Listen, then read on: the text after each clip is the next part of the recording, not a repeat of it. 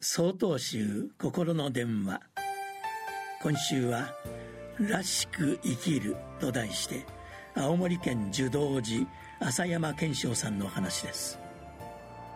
昔インドでシャヤタさんという和尚さんが道を歩いていました。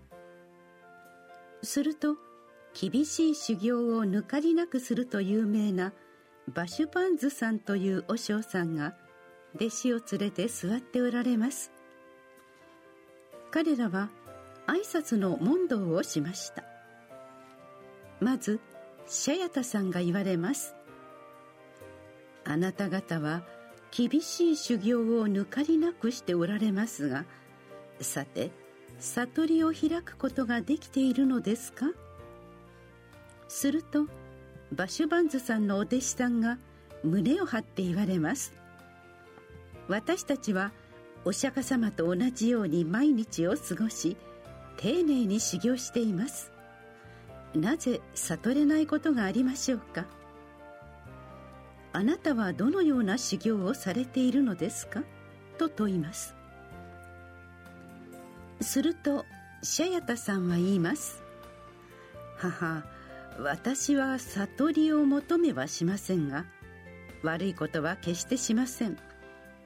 仏像を拝みませんが威張らず謙虚さを大切にしています。厳しい修行はしませんが怠けず節度ある食事をいただいています。満足はしませんが足りないものはありません。これが私の悟りです。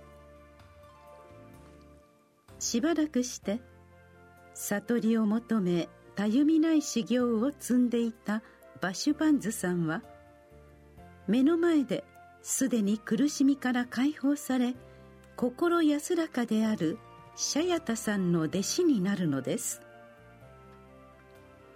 もちろん厳しい修行が悪いわけではありません。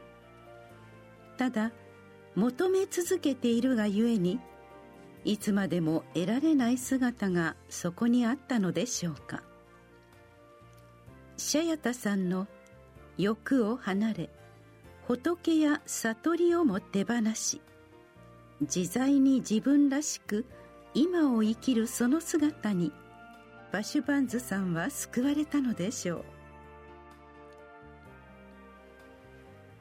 現代に生きる我々の日常を振り返ってみますとさまざまなことに次々と追われて生きる毎日の中で自分を見失ってしまうこともあるかもしれません。そんな時こそシャヤタさんの今ここで悟ることの大切さを忘れたくないものです。6月21日よりお話が変わります。